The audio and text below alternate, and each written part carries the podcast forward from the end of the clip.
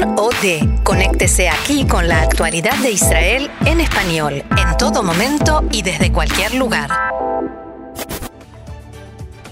Bajo una ola de indignación de los israelíes etíopes contra el trato de la policía, el joven Salomón Taka ha sido enterrado. Israel pide a los países europeos que restauren las sanciones a Irán tras anunciar el incumplimiento del límite de uranio enriquecido. El Partido Laborista Israelí acude hoy a las urnas para elegir su nuevo líder en lugar de Avi Gabay.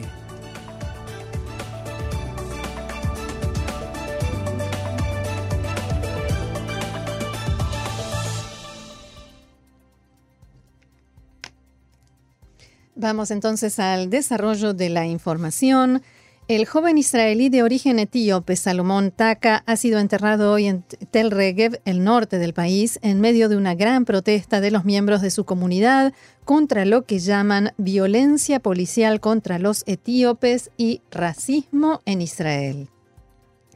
Recordemos que el lunes por la noche falleció Salomón Taka, de 19 años, tras ser disparado por un policía que no estaba en servicio y que intentó intervenir para acabar la reyerta de jóvenes en Kiryat Haim en la periferia de Haifa. El agente involucrado en el incidente está siendo ahora investigado mientras se encuentra en arresto domiciliario. Según su versión, disparó al suelo tras ser atacado con piedras por unos adolescentes mientras estaba con su familia en un jardín e intentaba poner calma, paz en el lugar. La bala rebotó de forma trágica impactando en el pecho de Taka.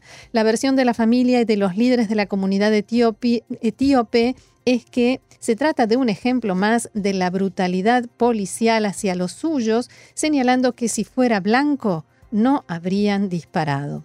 En el funeral, el padre de la víctima se despidió de forma emotiva con muchas preguntas. Nosotros vinimos aquí a Israel todos juntos. ¿Cómo puede ser que todo se haya destruido? ¿Cómo nos ha pasado esto? ¿Somos diferentes porque somos etíopes? ¿Cómo se puede disparar así a un pobre niño?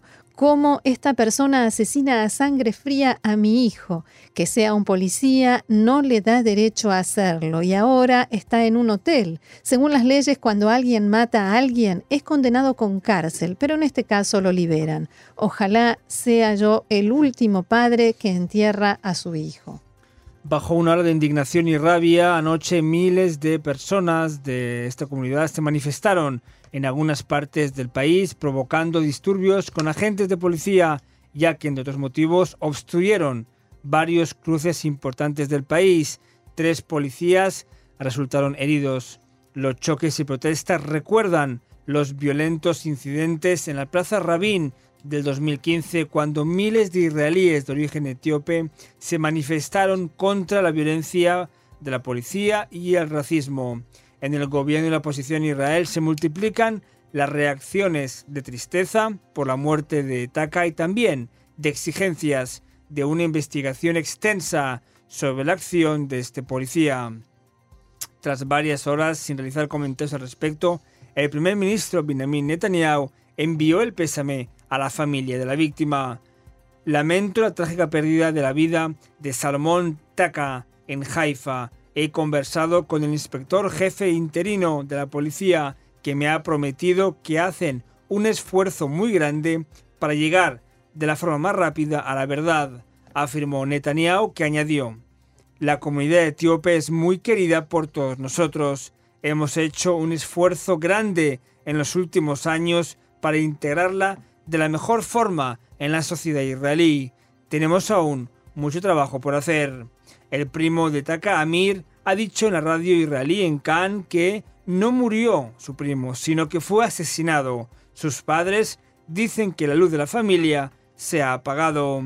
Dado que la foto del oficial que disparó se ha distribuido en redes sociales, la policía israelí teme que puedan hacerle daño, por lo que ha aumentado su protección.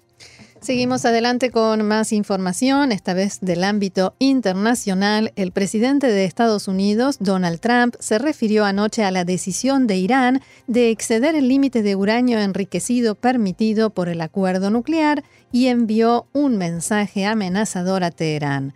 En respuesta a la pregunta de un reportero, Trump dijo, ellos saben qué están haciendo y con qué están jugando. En mi opinión, están jugando con fuego.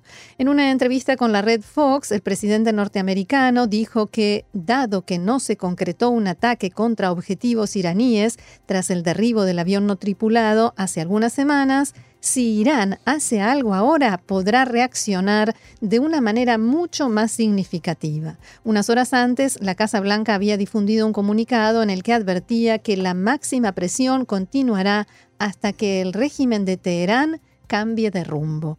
Por su parte, el ministro de Relaciones Exteriores de Irán, Mohammad Javad Zarif, aseguró que la salida de su país de la cláusula de enriquecimiento de uranio no es una violación del acuerdo nuclear, sino el uso del derecho de Irán a responder al retiro unilateral de Estados Unidos. En un mensaje que publicó en Twitter, Zarif agregó una fotocopia de la cláusula del acuerdo nuclear que trata sobre la resolución de disputas entre las partes y su derecho a responder a las violaciones de lo pactado. El ministro iraní agregó que cuando los países firmantes vuelvan a cumplir sus compromisos, Irán se ajustará nuevamente a lo establecido por el acuerdo. En una primera reacción al anuncio de Irán, el primer ministro israelí Benjamin Netanyahu ha afirmado que Irán avanza con un paso significativo a la creación de armas nucleares. Cuando revelamos el archivo nuclear secreto de Irán en el pasado, demostramos que todo este acuerdo está basado en una mentira grande. Pronto se descubrirán otras pruebas de que Irán mintió todo el tiempo. Netanyahu pidió a los países europeos que, haremos comillas, activen el mecanismo de sanciones tal y como se comprometieron en el momento en el que Irán incumpliera el acuerdo nuclear, como ahora. Israel no permitirá que Irán desarrolle armas nucleares, avisó Netanyahu una habitual frase de su vocabulario y de su diccionario que ha repetido hoy el ministro de Exteriores Israel Katz. En una entrevista a la emisora Khan, Katz ha pedido aumentar la presión económica sobre el régimen islámico iraní y ha elogiado al presidente de Estados Unidos Donald Trump por su decisión de abandonar el acuerdo nuclear con Irán y también por restaurar el mecanismo de sanciones. Y en el mismo asunto, el presidente del Parlamento de Irán, Ali Larijani, advirtió a Donald Trump que con su lenguaje intimidatorio solo conseguirá que el pueblo iraní esté más unido, como así también las facciones políticas de la República Islámica. Abro comillas, Trump debería entender que cuando uno usa un lenguaje intimidatorio contra una nación civilizada y la amenaza, el país se une más, dijo Larijani en un discurso retransmitido por la cadena de televisión estatal iraní. Fuentes sirias aseguraron al diario Al-Akhbar, ligado a Hezbollah, que los asesores militares iraníes que se encontraban en los sitios atacados anteayer en Siria fueron evacuados poco antes del ataque, por lo que todos ellos salieron ilesos. Cabe recordar que la televisión pública siria atribuyó ayer a Israel la ofensiva aérea de gran envergadura en las afueras de Damasco y en la zona de Homs, donde, según la ONG Observatorio Sirio de Derechos Humanos, había objetivos iraníes y del grupo libanés pro-iraní Hezbollah. Las fuentes sirias citadas por Khan aseguran que todos los objetivos del ataque atribuido a Israel pertenecen a bases donde personal iraní almacena armamento militar. Sin embargo, como todo lo relacionado con este tema, también fue difundida información contradictoria que apuntaba que los lugares atacados pertenecen al grupo Hezbollah e incluían un depósito de, de misiles de alta precisión en imágenes satélite que publicó anoche la compañía Easy Intelligence Report, se ve que el hangar en el Centro Sirio de Investigaciones Científicas, ubicado en la zona del ataque, quedó completamente destruido. Irán, por su parte, como Hezbollah, guardan silencio. y no formularon declaraciones sobre el ataque. Una fuente de la oposición siria declaró a Khan que los objetivos alcanzados pertenecen al ejército sirio y a Hezbollah. Según la ONG esta, que tiene base en Londres y con una red de colaboradores en la zona, al menos 15 personas han muerto en el ataque, nueve de ellas pertenecientes a las milicias leales al régimen de Bashar al-Assad y seis civiles y de Siria a la autoridad palestina porque Qatar ha entregado a la autoridad palestina aproximadamente 50 millones de los 300 millones de dólares que se comprometió a transferirle debido a su grave situación económica. En base al acuerdo alcanzado, Qatar transferirá al gobierno en Ramallah una subvención de 50 millones de dólares en dos etapas y un préstamo de 250 millones en 10 entregas. La autoridad palestina acaba de recibir la primera parte de esta subvención y del préstamo. En los últimos cuatro meses, la autoridad palestina se ha negado a recibir el dinero de los impuestos que Israel recauda en su nombre aproximadamente 600 millones de shekels al mes debido a que Israel decidió retener 40 millones como compensación del pago que el gobierno palestino hace a familias de terroristas.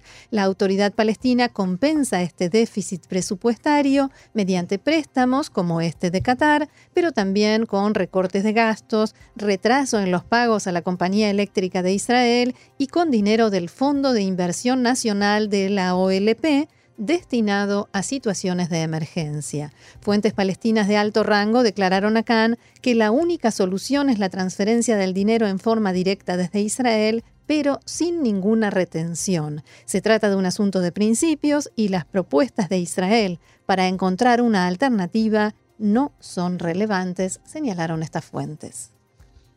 Política.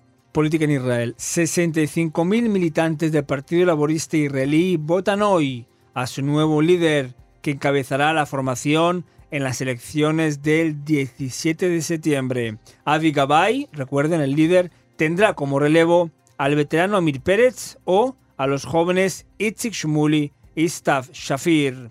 Tres candidatos y un puesto. Las 105 urnas se han puesto ya eh, a, digamos, a los ojos de los, a los ojos de todas las papeletas de los electores a las 10 de la mañana y se cerrarán a las 9. Dado que el recuento se va a hacer de forma digitalizada, los resultados podrán ser conocidos antes de las 11 de la noche. Hasta el último momento hubo gestiones para unir la candidatura de Shmulik con la de Shafir, lo que les daría una ventaja ante el favorito número uno, Amir Pérez. Cabe recordar que Pérez ya fue elegido líder del Partido Laborista en el 2005, logrando 19 escaños al año siguiente, mientras el que fue alcalde de Sderot es uno de los políticos más expertos y veteranos del país. Sus dos rivales de hoy son diputados desde hace solo seis años, que se dieron a conocer a nivel nacional en las grandes manifestaciones a favor de justicia social en el 2011. Gane quien gane esta noche, no tendrá nada fácil ya que su partido, recordemos, logró solo seis escaños en las elecciones de abril. Para la siguiente cita electoral, en septiembre, lo tendrá incluso más complicado debido a la decisión del ex líder laborista y ex primer ministro Ehud Barak, que solo ayer fichó un nuevo personaje para su lista, su nuevo partido, la nieta del símbolo del Partido Laborista, Isaac Rabin. La nieta es Noah. Muchos analistas creen que el nuevo partido de Barak y el laborismo se podrían unir para las elecciones, aunque la otra opción sería una alianza entre el Partido Laborista y Meretz bajo el nuevo liderazgo de Nitzan Orovich. Y en la derecha nacionalista, mientras tanto, sigue el duelo entre el sector más, laico, representado por el líder de Israel Beitenu, Avigdor Lieberman, y el religioso de la Unión de Partidos de Derecha de Rafi Pérez y Bezalel Smotrich. Lieberman denunció que el Ministerio de Educación en manos de Pérez y antes de Naftali Bennett se ha convertido en un ministerio ultraortodoxo y pidió que éste no tenga autoridad sobre las academias premilitares en el sionismo religioso Cuyos rabinos han sido criticados por sus polémicos mensajes contra los homosexuales o la mezcla de hombres y mujeres en unidades del ejército. Abro comillas, las academias de preparación al servicio militar del sionismo religioso se dirigen hacia el camino de milicias religiosas privadas como falanges, advirtió Lieberman, denunciando que algunos responsables de dichas academias educan a los jóvenes a estar subordinados más a lo que dicen los rabinos que a las órdenes de los oficiales. Eso es algo muy peligroso, avisó esta mañana Lieberman durante su intervención en la conferencia anual de Herzliya. Lieberman adelantó que intentará que el próximo gobierno esté formado por el Likud, Azul y Blanco e Israel Betenu, sin la presencia de elementos ultraortodoxos o ultranacionalistas religiosos. Según él, un pequeño grupo de fanáticos se ha hecho con el control de todo el sionismo religioso. Rafi Pérez, al frente del Bait Yehudi, idealista unificada de la derecha más radical, no ha tardado en responder, destacando que no hubo un centro académico que aportó más al ejército y al Estado de Israel como las academias premilitares del sionismo religioso. Y yo le digo a Lieberman, déjanos en paz, tu tiempo ya ha pasado, estos son los últimos suspiros de agonía de tu carrera. Mientras la sociedad israelí necesita unidad y cierre de fracturas, tú solo avivas el fuego y profundizas la polaridad, concluyó Pérez. Pero la reacción más importante o más destacada ha sido la del gran rival de Lieberman, Netanyahu, que al mismo tiempo está aliado con el ala más derechista del sionismo religioso. Netanyahu escribió a Lieberman, quien ataca al sionismo religioso y a los héroes de Israel solo para lograr unos votos más, debe avergonzarse. Y esto recién empieza. ¿Cuánto nos queda de campaña electoral? Exacto. La segunda del año. En fin, y el primer ministro y líder del Likud, Benjamin Netanyahu, ha decidido premiar la fidelidad del encargado de la coalición de gobierno en la Knesset, Dudi Amsalem, nombrándolo ministro de Comunicación. Amsalem, un popular diputado del Likud, es conocido por la defensa que hace de Netanyahu en los medios de comunicación. Estoy contento por el gran privilegio de servir al pueblo de Israel como ministro. Agradezco al jefe de gobierno Benjamin Netanyahu por la confianza mostrada. Gracias a Dios y con ayuda de Dios tendremos éxito, señaló Amsalem. Su nombramiento no debe, no debe ser aprobado en la Knesset como se hace con cada ministro porque se trata de un gobierno interino a la espera de las elecciones de septiembre. Esperamos todos, esperamos. Sí, todos. Contamos los días. Sí, el aeropuerto de Ben Gurión vive hoy una jornada más normal de verano con miles de personas que van y vienen a los destinos de turismo, pero nadie olvida en el aeropuerto el gran susto de ayer por la tarde cuando un avión realizó un aterrizaje de emergencia. Por aquellos que no lo vieron, recordemos, el Boeing 737 procedente de Colonia, de Alemania, de la compañía Electra Airways, y con 150 personas a bordo, aterrizó a media tarde con una rueda reventada. Tras ser informado del hallazgo de muchos restos de la rueda en el aeropuerto de Colonia, el aeropuerto de Israel decretó por primera vez en muchos años el nivel de alerta 3, que es el más alto. Esto es, un centenar de ambulancias y vehículos de rescate esperaron en la pista de aterrizaje y al mismo tiempo la Fuerza Aérea envió dos cazas de combate para acompañar al avión en el momento que entró en el espacio aéreo israelí. Los aviones informaron, bueno, los pilotos, mejor dicho, informaron, aún no hablan. Los pilotos informaron que la rueda trasera en la parte izquierda del avión que llegaba estaba muy dañada. Finalmente el avión aterrizó sin problemas en una secuencia que fue filmada en directo por todas las cadenas de televisión de Israel. Por si acaso, el hospital Igiov de Tel Aviv había habilitado varias salas para recibir a los heridos. Varios pasajeros israelíes han afirmado en las televisiones israelíes que realmente el capitán les informó de los problemas solo media hora antes del aterrizaje en el aeropuerto de Tel Aviv. Esta vez, Roxana, los aplausos de los pasajeros al aterrizar eh, de una pieza están más que justificados. Sí que lo están. Uno siempre aplaude, pero yo creo que esta vez era para aplaudirlo doble. Era como una película de verdad, pero en real. Uf, no, no, no, quisiera estar ahí.